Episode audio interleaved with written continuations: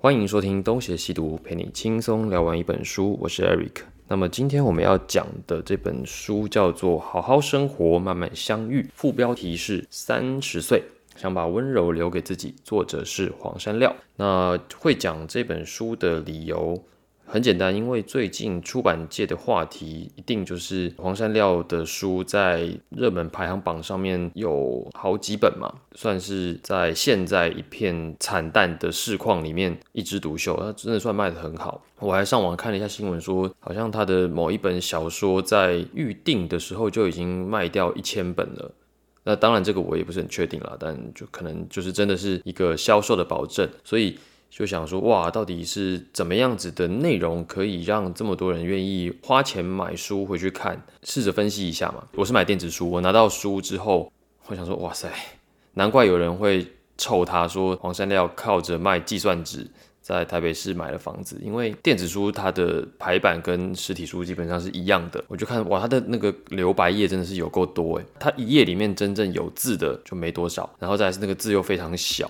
我都可以想象那个书的空白的部分有多少，而且因为它的字小，所以我在手机上看就更加痛苦，就那个字都真的是小小一点点、一点点、一点点的。那两百三十五页吧，比我上次在读那个孟买春秋他们的访谈录的字数的页数还要更少。坦白说，呃，我现在就可以先给一个推跟不推的结论了，我不推。真的 就是，我不觉得这个书需要买回家看，可是这是我个人的意见啦。既然有这么多的忠实的读者愿意买书回去，一定有理由。所以今天的重点比较不会是书写了什么，而是这种现象是如何形成的，它背后的原理是什么，我们应该怎么看待？我们就先开始喽！噔噔噔噔噔噔噔噔噔。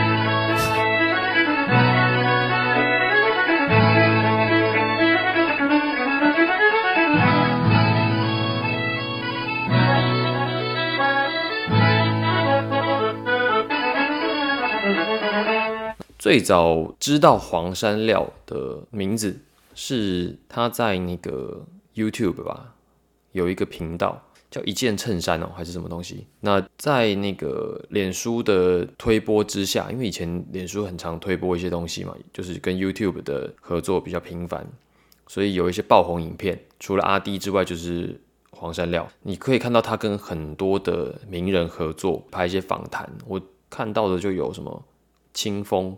韦礼安、魏如萱、光良等等的，都是一些知名的歌手。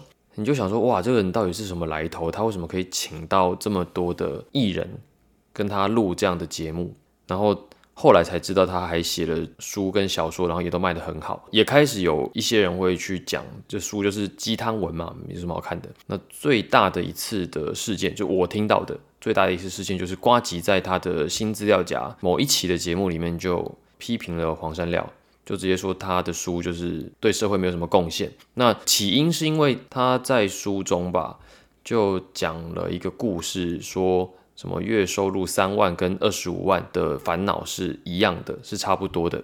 那瓜吉就当然就针对这一点批评了一番。那黄山料后来也有发一些动态，那也表示想要把书寄给瓜吉看，但瓜吉当然就是没有接受了。我有看到那个黄山料在脸书上面的那篇文章，他们说我觉得受到这样子的批评，然后还保持着一定的风度，这个是必须佩服的。就他并没有太激烈的回应，他也只是虚心的接受对方的批评，然后想要跟对方沟通。那我觉得这一点的确是不容易做到。当然，如果他后面还有经纪人操刀，可能不一样。但如果一切都是他自己的想法，那我觉得的确他真的是啊蛮厉害的，在经营媒体的能力跟他个人的性格上，我都是给予很好的评价的。那么我后来也陆陆续续看了他在网络上拍的一些影片。大部分都是情感类的嘛，就是你应该要对自己更好啊，然后爱情的什么特征啊，什么，总之就是一些跟感情有关的主题。那点阅率也都不错，好像都是九到二十万之间嘛。其实以一个人的节目做有这样的流量，真的算是很好了。所以我最好奇的就是他到底是什么样子的工作背景？就他一直在说二十五岁到三十岁有很大的变化嘛，那。他在出社会，从金门到台北工作的这十年，好了，到底做了哪一些事情，让他有这些感受、这些体会？那我这个是打一个问号啦，就可能他真的有一些过人之处嘛，所以我不知道，但我很好奇，就他到底是怎么红起来的？他到底为什么可以做一个网络节目，然后可以请到这么多的线上名人跟他一起访谈？哦，我额外想到，就是他的那个。一开始一件衬衫的那个剪辑感超重，就是它的剪辑就是把它切成一段一段，不像是两个人对话，像是你讲一段我讲一段。我必须说那个时候的访谈。很生硬啊，但可能效果不错吧，我不知道。好，回到他这个书哦，其实我那时候在挑书的时候，我就想一下，我到底要看什么。那小说我是不是很想先看啊？所以我就挑了这本《好好生活，慢慢相遇》，就是这个什么三十岁想把温柔留给自己。那他讲这个三十岁嘛，他就是因为他本身二十九岁，快三十，那个时候他就提了很多二十五跟三十岁的差异。其实我觉得他这个想法。蛮聪明的，因为看起来他就是锁定了一个读者群，那这个读者群或许就是二十五到三十岁之间的这些都会青年男女。如果你超过三十三十五，你可能也还是会对这样子的话题有一些兴趣。个人成长历程嘛，那他的一些经历是什么样子的？里面有很多很鲜明的对比，比如说什么。哦，二十五岁的时候我喜欢跟一群人混啊，三十岁的时候我就喜欢一个人啊。二十五岁的时候怎么样？三十岁的时候就变化了，有各种各样的这样子的心境上的变化。那我不能说他没有这样的变化，但我觉得那样的表述稍显廉价。就是究竟是怎么变化的，我我是蛮想知道的啦。只是说他可能考虑到叙述的长度，他不可能写那么多，他直接告诉你一个结论吧。后面的章节安排有大部分都是在讲关于他。在台北生活的一些经历，就是在讲他如何的到处搬家，从工业区搬到信义区，那如何寻找自己的归属？那其实我觉得，或许哦，我不太懂在台北市要工作租房的人的心理是什么，因为我有很长的一段时间是不在台湾的，那可能都是住在工作地点的宿舍，所以我。并没有那种哦，我要留在台北为了房租努力的那种过程。那可能在台湾真的有这么一大群人，跟黄山料是有共同的成长记忆的，就是大学毕业然后北上到台北去工作，要为了自己的房租跟生活开支使尽全力，有很多的辛酸跟泪水。所以黄山料的那些写作的历程，就说中了这一些都会青年的心事。所以他们透过阅读黄山料的这些文章，感受到哦，有人理解我，这个人跟我们一样，那他们就得到了心理上的满足跟面对明天的勇气，可能是这样吧。那这个因为我本身没有这样子的经历，所以我不好说。所以我觉得，也许这个就是我在看待一个人的时候的思维盲点。可是就整本书这样看下来，他在讲他的。台北生活，在讲他的妈妈，在讲他的兄弟姐妹。嗯，我并没有得到太多的感动啦。那你不能说他写的不好。其实我在读的过程当中，我是觉得，嗯，我就在想什么叫鸡汤，因为我已经很久没有看鸡汤文了，就是我不看鸡汤类的东西已经很多年了。我很难去回想，在我高中时代或者大学时代。去看那一些什么心灵鸡汤的时候是什么样子的心情？也许还是很多人需要这样子的书写的抚慰嘛。我只是觉得，哎，他写的那些东西其实写的不错啊，就是顺顺的，就你可以看到他的那种写法，很像是十年前、十几年前了。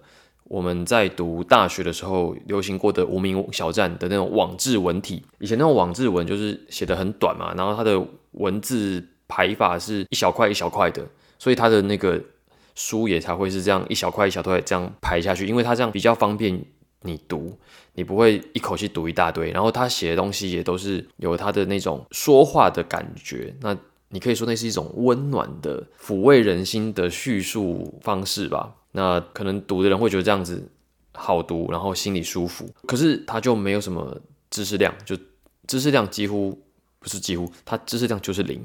没有任何的知识点，所以你看完可能就是觉得哦，我觉得心里受到抚慰。但是如果你本身不太需要这样的抚慰，那么这本书对你来讲就是一点意义都没有。所以有一些人会去臭它，说这个书根本就是毒鸡汤，没有什么价值。这个我觉得完全是可以想见的。我个人坦白说也是这样想的。可是我必须说啦，就是在这个社会上，不是每一个人都这么需要知识的娱乐，可能更多的人他需要的是心灵上的慰藉嘛。那么你就要看到底是哪一些人会为了他的书买单的。我觉得这个其实是挺重要的一个观察点，就是我们这一些读过大学硕班、统称高等教育的这些人，不太会为了买书而花钱，或者你买书之前你都要思考再三，这是不是你需要的东西嘛？就我们在做任何决定，我们都是盘算非常多的、精打细算的，所以你在看的时候，你就会想说。诶，那到到底是谁会买？我觉得我统称它叫做善男信女。这样讲，我希望中性一点啦。就是我有时候会想象，会喜欢黄山料的这样子的文字的读者是长什么样子的。我会去看他们的留言嘛，然后去看他们的脸书页面，就想要拼凑他们的样貌。那我得到的结论就是一群单纯的人们，努力生活的人们，努力工作的人们，就是善男信女的特征就是这样子嘛。就是一个宫庙里的香油钱，大多数都是由这些努力工作、努力生活的善男信女们捐献的。那你说这样不好吗？我觉得一个人他就是有他生活上的种种需求。那他既然觉得读这样的书对他来讲是一种心灵上的满足，而且他愿意付钱。那我觉得这样也不为过啊。然后再来就是说，就出版的角度来讲，我们现在到底要怎么样定义实体书的市场价值？因为现在实体书已经越来越难越难卖，这几乎就已经是定论了。而未来的阅读到底还有没有需求？我虽然觉得。前途是挺不乐观的，但我还是觉得一定还是会有人愿意读书，只是会转成电子阅读，然后破碎式的阅读，这个几乎都已经是常识了嘛。我们都看单篇单篇的文章，那么我们现在正在建立的阅读习惯是读电子书。那不管怎么样，纸本的销售就是一路下滑，跟唱片是一样的状况嘛那现在唱片还是有人买，唱片还是有人做。只是量不会太多，通常都是做给那些真正的歌迷、真正的发烧友的。所以或许未来的出版就会要像黄山料这样的书一样，它追求的是一种阅读的体验、阅读的质感。所以它书皮跟里面的排版看着应该是舒服的。就是你拿到那个书在读的时候，虽然你没有任何的知识的收获，但是你在读这个书的过程。应该是舒服的，你就想，就是比起读一本满满的你不懂的东西，读这样子不用动脑袋的书，好像更适合在咖啡店里面看嘛，就是放松，什么都不要想，然后就看那个书，哦，他写的真好，我觉得他懂我，然哦，有这样的感受，受到一个呃心灵抚慰的美好的下午，然后也只要花一本书的钱，加一杯咖啡，再加一个蛋糕的钱，大概五百块，你就可以得到一个心灵上的满足。比去心灵智障要便宜多了，那我觉得这这个好像也不错啦。所以未来的实体出版的走向，有可能就会变成是这样子阅读体验至上的一种状态，就它量不多，但是它做的很好，然后让你有很棒的阅读感受，而且这也是这些书又真的是能经得起市场检验的，真的有一些善男信女愿意去去买它嘛？我觉得你要愿意去买是最重要的。那如果说我们现在就一直在讲说哦，大家都不读书或者读一些心灵鸡汤，这是讲这些批评的话是没有什么用处的嘛？因为未来就真的还是会这样子。我以后买书，我也都还是会想很久，我可能也还都还是会买电子书。那不如就让有需要的人把这个市场撑起来。所以我觉得，就算他真的是卖计算纸买到台北市的房子，那我觉得那也是人家的本事。因为我觉得你很容易去批评他。写的东西，但是如果真的让你自己去写，你有办法写的跟他一样受到大家的欢迎吗？我想要讲的是，也许我们不要讲说你可以写的写的比他好或不好，我们要讲的是你能不能写到让这么多人都能够喜欢你。那我觉得在艺术创作雅俗的讨论。这都是一个至关紧要的命题嘛，包括流行音乐也是啊。就有些人他们会去讲哦，这些巴拉歌怎么样怎么样。问题是巴拉歌就是有人听啊，巴拉歌就是这么多人喜欢，所以他才做得下去嘛。那你觉得你自己的音乐好，可是你的音乐没有这么多人欣赏嘛？那你当然可以批评说啊，就是因为这个大众的音乐的鉴赏能力太低落了，所以我的音乐没人听。好，对你也可以这样讲，但是事实是啊，这状态就是不会改变，大众的音乐品味永远都会是这样子的。那这个社会的善男信女就永远都会是多数。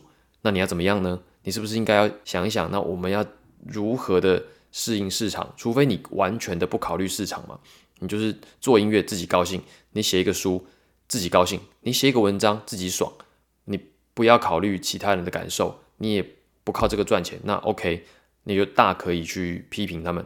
但我觉得回到。一个所有人都要能够接受的一个角度的话，那么我觉得这样子的作者还是有他存在的理由跟价值的。虽然我个人不是这么喜欢，不是这么欣赏，但我我无法否认人家的价值。他就是让很多人受到安慰了嘛。好，虽然说我要批评人家，但我觉得我也要给一些批评的理由，就是。他的这些书的内容虽然说字数不多，但是我看了其实蛮辛苦的，因为我觉得他的那个调调是一样的。我看到三分之一，我就觉得后面好像也不用看了。但我为了讲这个书，我还是把它看完了啊，果然就一样嘛。他就是把一个同样的概念反复的讲，然后换几句不同的话，然后用同样的温柔的口气讲。我认为你看一本跟看十本应该是差不多意思的，虽然他都应应该都会卖，但是我真的没有动力再买第二本了。那我也会去想刚才的那个，就是他的读者，就是我想象里的他的读者，善男信女。然后我不知道你们有没有一些朋友跟亲人，他们的状况可能就是八加九，那又或者是比较社会人、社会式的，他们常常会流露出一种气质，他们觉得他们历尽沧桑、饱经风霜，然后在社会上打滚多年。有很多的苦，有很多的这个心事，然后他们觉得他们已经参透了人生，体悟了这个人世间的冷暖，然后呃，觉得自己懂很多了，然后他们看到黄山料把他们的这些体悟都写出来，所以他们觉得哦，对他就是知道我所感受到的那一种状态。我没有要批评他们，因为其实这些人就是。真的可能是社会上勤勤恳恳在工作赚钱的那些人，他们就是真的在付出劳力，然后也真的是默默的努力的工作嘛，所以人家生活可能过得也不错啊，不像我们这种想要做知识产业的，就是有有一顿没一顿的，当然不能这样子比。那只是说知识的价值在这里，我就没有看到。然后再来就是我想要讲一个小故事，就是我们都知道。禅宗的慧能的故事嘛，就是菩提本无树，明镜亦非台的的那个典故。然后又或者说什么哦，不是风动，也不是幡动，而是你的心动。就禅宗常常会有这样子直指本心的说法，为了就是要破除在禅宗之前天台华严或者是空中有中唯识宗这一些佛教各种各样的文字的束缚，他们想要直接的。看到本质，直接的看到佛性，所以禅宗很重要的一个讲法就是不立文字。虽然说讽刺的是，禅宗的留下来的文字经典到后来是最多的，因为他们的公案很多都是文字记录。但只是说这种禅宗式的讲法已经烂俗了，就太多人都会这样讲了。随便一个人都可以跟你说，哦，对啊，不是风动幡动，就是你的心动，或者就会随便说，哦。就是见山是山，见山不是山，见山又是山，就这种譬喻已经俗烂到每一个人都会讲了，每一个人都要直接来一个最高境界，每一个人都可以直接说哦，我参透了这个第一义，我参透了佛性，这样子的逻辑到了明代就到了这个阳明心学，那这个阳明心学我们这边就不要再多延伸，我只要讲一点，就是呃，阳明心学有一后来有一支分支。叫做泰州学派，那他们又被称为狂禅，就是他们像是结合了佛禅宗的儒家，那他们也有很多类似于明心见性，就是直接要参透最高境界的那一种言论跟行为。那么这一派的人物有很多都是属于比较江湖性格重的人。那当然，其中也有一些比较有名的，或者是一些比较好的人，比如说王艮啊、严心斋啊这些人，泰州学派还是有一些不错的人物。可是，在后来的学术史里面，泰州学派是比较被人诟病的，尤其是在清朝初年的这些士大夫的评论里面，对泰州学派都没有什么太好的意见。那在晚明时期，就是东林学派有一位叫顾宪成的士大夫。如果你有看过他的，呃，你不可能看过他的札记的，就他的日记。他的日记叫做《小心斋札记》。我以前因为在读书的时候，我看过这个读书笔记，所以我大概知道他的内容。他的内容几乎百分之五十以上都在批评这个泰州学派。为什么批评呢？他就觉得这些泰州学派的人把事情看得太容易了。就是什么事情你们都觉得可以看到本质，看到第一义，那过程呢？修炼的功夫呢？比如儒家有很多的功夫论，那个功夫论的意思就是说，你要成为一个有操守的人，它的过程当中是有很多的外在因素，你是需要透过自己的意志力一一去克服的。那这一点在朱熹的很多说法里面都是存在的，所以朱熹才会这么强调格物致知嘛。所谓的格物致知，就是说。你要了解事物的规律，那你要了解外在的条件对你的内心造成的影响跟限制，那么你才有办法理解它、超脱它。所以那样子的知识的建构是有助于你的内心的成长的。那它必然会充满着繁复的过程跟比较高深的知识水平。那禅宗。跟或后来的泰州学派都想要摆脱那些东西，他说啊，这些东西都太遥远了，太繁文缛节了，没有办法接触到重点了，反而让人迷失了。所以我们要直接的看到本质。那这样子的发想当然是好的。我相信在王阳明去提心学理念的时候，他也一定是这样想的。可是王阳明他也同时重视格物啊，就是知识本身还是重要的，就你还是要知道。这些知识的总体样貌，你才有办法认识到这个世界有多复杂。你所谓的最高境界，它是有很多的辩证的，它也不是一直都维持在那个最高境界的。所以，那个那个复杂性是必须要被保留下来的，是必须要被不断的反复钻研，然后反复实践的。可是，如果你都把这个拉掉，你只是讲说哦，我看透了，这个世界就是这样子，那。你有可能只是陷入了一种你个人的肤浅的业障里面。那我在看呃心灵鸡汤的时候，我常常就有这样子的感受，因为我觉得他们写的也都正确，也都很好，就是那样子的境界也都是一个理想的境界。我不能说他错啊，那只是说好像太容易了，就是没有反复辩证的过程，你就得到这样的结论，哪有这么好的事情？我想到的一个例子是。爱因斯坦提出了相对论，他也提出了那个著名的公式。我们现在每个人都知道那些公式，好像我们就也共享了爱因斯坦的这个成就。可是那个公式真的是这么容易就可以推敲出来的吗？那个公式看起来非常的简洁，非常的简单，可是它的推敲过程第一定是复杂的嘛，一定是痛苦的嘛？那是因为有一个厉害的人把所有的东西都已经。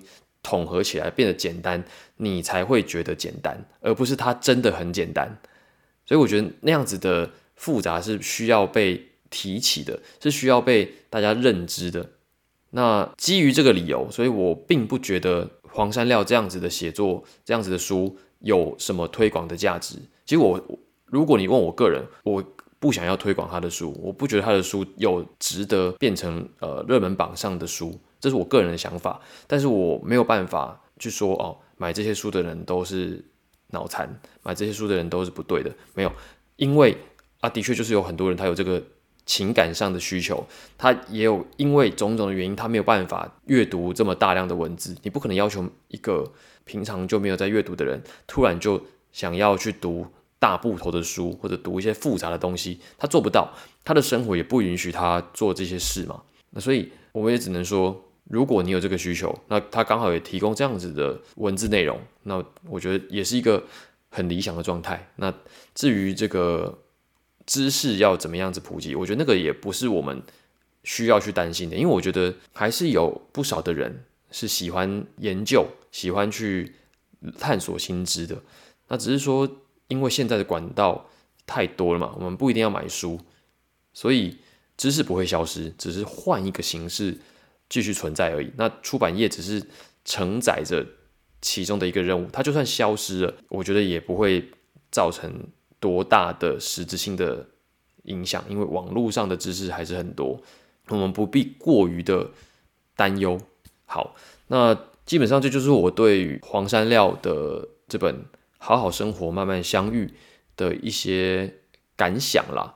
呃，我不推，但是我也不会说这本书就不好。就是如果你觉得你就是喜欢看这样子的疗愈的内容，那你就去买啊。我觉得只要是用心做的东西，都是值得那新台币去下架的。那只是说，如果说有更多的人愿意去了解比较偏知识性的内容，然后去支持那一些，比如说历史啊、社会学啊、啊文学类的东西，那我觉得可能对出版业界会好一点。但好了，这也不关我的事，反正我也不是做书的，对不对？好，那今天的节目就差不多到这里。那感谢各位的收听。呃，如果喜欢我们的节目的话呢，就欢迎到 Apple Podcast 给我们好评，然后或者到 Facebook、Instagram 与我们留言互动。那么，如果喜欢我们这个类型的节目呢，也欢迎呃抖内赞助我们啊，分享给你的朋友，让他们来听看看。那如果说你有什么书希望我读完，然后讲给你们听的，那也可以留言告诉我们。那如果可以抖内，那当然最好。好，那今天的节目就先到这边。我是 Eric，我们下次再见。